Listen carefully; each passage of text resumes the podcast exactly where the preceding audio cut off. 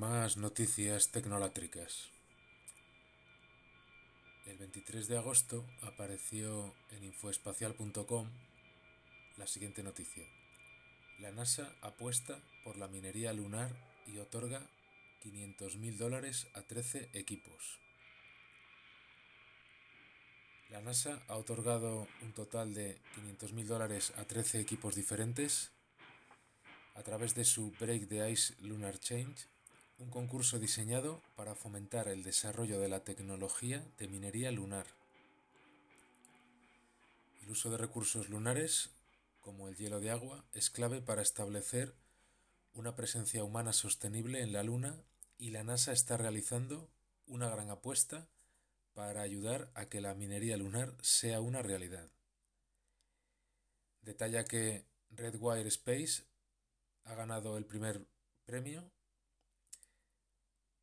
La compañía con sede en Florida obtuvo 125 mil dólares por su concepto, que emplearía dos rovers, un robot de minería y un vehículo de transporte liviano.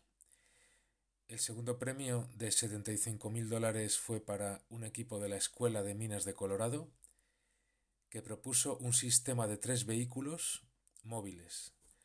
La empresa de Colorado Austere Engineering ganó el tercer lugar y 50 mil dólares por su idea, que excavaría regolito helado con una cultivadora giratoria.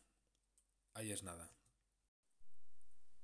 Y relacionado con esto, aprovecho para rescatar un artículo publicado el año pasado, el 10 de noviembre de 2020, un artículo de Kate Hunt, que apareció en el canal CNN en español, cuyo titular era el siguiente. Bacterias de la Tierra potencialmente podrían usarse para extraer minerales en la Luna o en Marte. Leo parte del artículo. Bacterias de la Tierra podrían ayudar a minar la Luna. Experimentos realizados en la Estación Espacial Internacional sugieren que bacterias de la Tierra podrían usarse para extraer minerales útiles en la Luna o Marte. El estudio se publicó en la revista Nature Communications. Sus hallazgos muestran que la biominería en la Luna y Marte podría ser posible. Y más adelante añade, es poco probable que sea viable desde el punto de vista económico extraer estos elementos en el espacio y traerlos de regreso a la Tierra según Charles Kuckel. Kuckel, quien dirigió el proyecto, es profesor de astrobiología en la Facultad de Física y Astronomía de la Universidad de Edimburgo. Sin embargo, dijo que la biominería espacial podría potencialmente sustentar una presencia humana autosuficiente en el espacio. Dice Charles Kuckel, Nuestros experimentos apoyan la viabilidad científica y técnica de la minería elemental mejorada biológicamente en todo el sistema solar.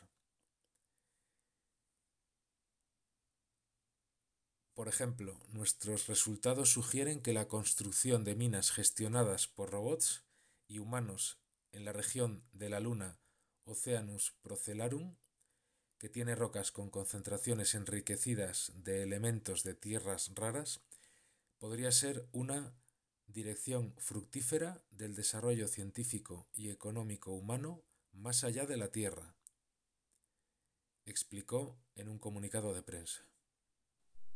Y mientras tanto, aquí, en el planeta Tierra, continúa el gran resaqueo.